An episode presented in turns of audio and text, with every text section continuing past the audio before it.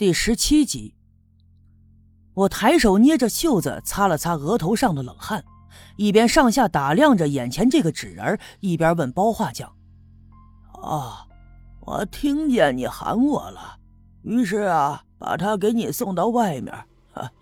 可刚走到门口就憋了一泡尿，这不是出去撒尿去了吗？”哦，原来是这样啊。我恍然大悟，心里头不禁暗笑自己，一直还自诩胆子特别的大，哼，偏偏被一个轻飘飘的纸人给吓成了这样。我双手捧着这个纸人的腰，轻轻一提，就把它拿了起来。竹篾扎的骨架，彩纸裱糊的皮肤，里面是空心的，当然十分的轻巧。彩纸上的浆糊还没有干透，略微的有些潮湿的感觉。我把他捧到眼前，仔细的打量。嘿，你还别说呀，这包画匠扎纸人的手艺还真不一般。这纸人扎的身材比例匀称，彩纸裱糊的是干净细致，脸上的五官呢画的也十分的精致。那别说是我了，就是随便换一个人，那黑灯瞎火的，乍一看上去啊，也都会觉得这长得和真人是一般无二啊。我把那纸人扛在肩上，辞别了包画匠，就顺着原路返回，来到了上下两队中间的分界的那条溪沟，顺着小路一直往南，按照着赵六姑的指引，穿过了那片稀疏的杨树林再走过长满荒草的河套，跨过那条不大的小河，再往前走了不远，果然就有一个十字路口。其实啊。这条小路上长满了荒草，两边是深深的车辙。虽然我不是村里人，但也能猜出这条路啊，一定是春秋季节村民们赶着驴车来回的到田里干活的时候走出来的路。现在是春天，还没到种地的季节，所以这条路上十分的荒凉。我把纸人放在一边，从腰里头摘下别着的镰刀，在附近找了一根粗壮的荆条，砍断了，拿在手里。按照赵六姑的吩咐，在十字路口上画了一个圆圈，又在圆圈的中间画了一个十字。转过身来，把那个纸人啊稳稳当当的就摆在了十字的中心。接下来，我蹲下身子，把镰刀放在一旁，从怀里拿出了那盒准备好的火柴，打算把纸人给点了。可是啊，我呲呲啦啦的划了几下，最终呢，火柴折断了，也没能划出火来。火柴有些潮湿，想必是刚才在包画匠的家受了惊吓，这身上出汗给弄的。我把手里断了的火柴扔了，挑了一根坚挺的，又痴痴的划了两下。火光一闪，终于着了。我双手捧着，慢慢的俯下身子，准备把纸人从脚上开始点起。可是我刚一弯腰的功夫，恍惚就觉得身后好像有什么东西，它隔着我的肩头，冲我手里吹了口气儿。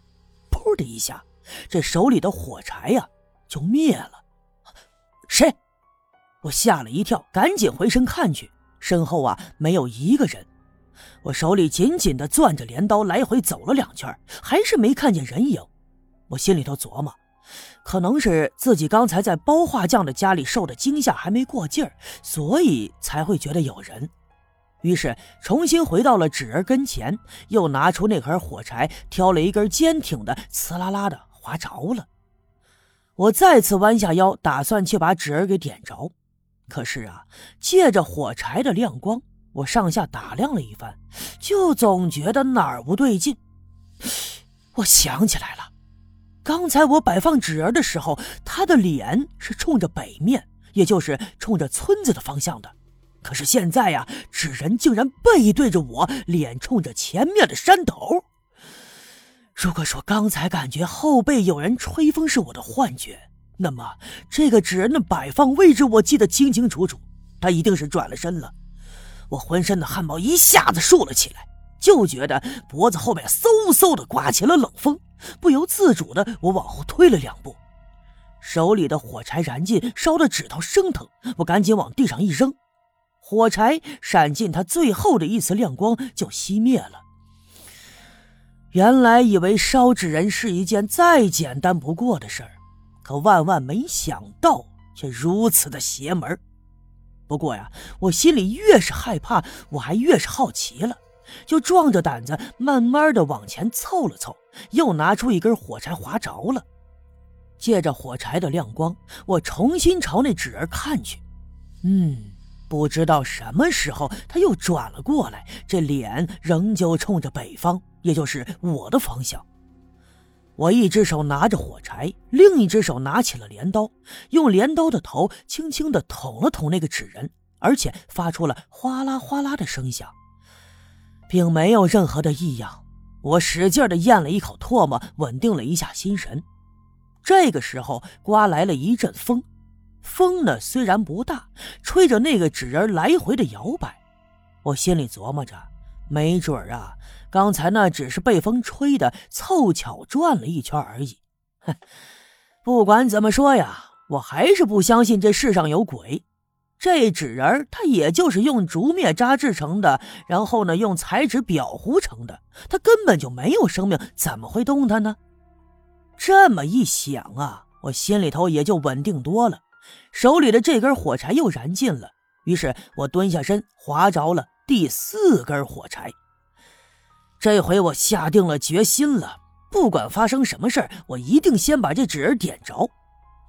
索性我把手里的镰刀放在一边，一只手拿着火柴，另一只手抓住那纸人的脚脖子。就这样，火柴接触到了彩纸，呼啦一下子就燃烧了起来。转瞬间。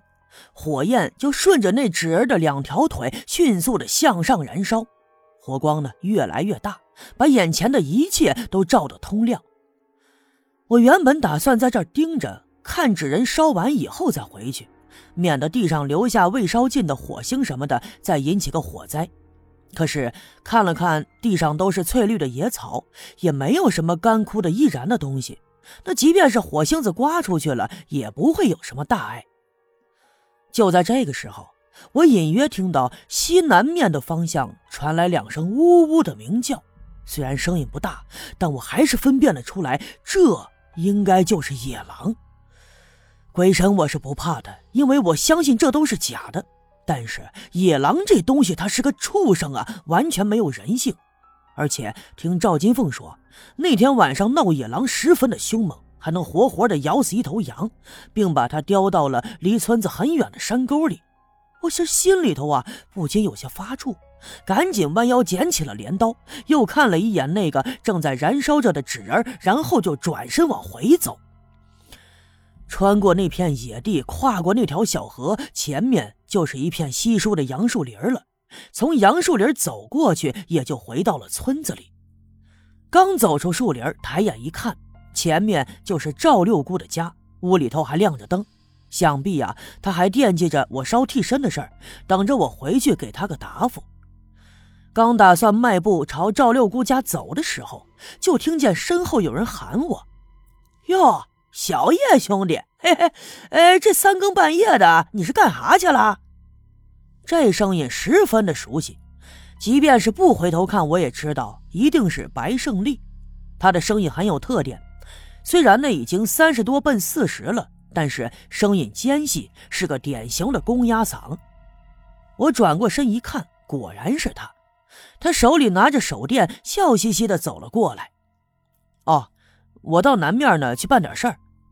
我没有跟他说烧替身的事儿，毕竟我是个知识青年，是从县城里来的，参与到这样的封建迷信中去，呃，还是有些不好意思的。哟。这三更半夜的，你干啥去了？哎，我看南边闪火光呢。哎，你是不是帮赵六姑烧替身去了？既然他看出来了，我也不必再隐瞒，就冲着他点了点头。呃，其实啊，我是不信这个的，但是赵六姑找我，我也就顺手帮个忙。我连忙解释。白胜利往前凑了一步，笑着对我说：“嘿嘿嘿嘿。”你看，你还不好意思，这有个啥呀，是吧？赵六姑在十里八村那是有名的出马仙，可灵了。他让你烧替身，肯定有它的用处。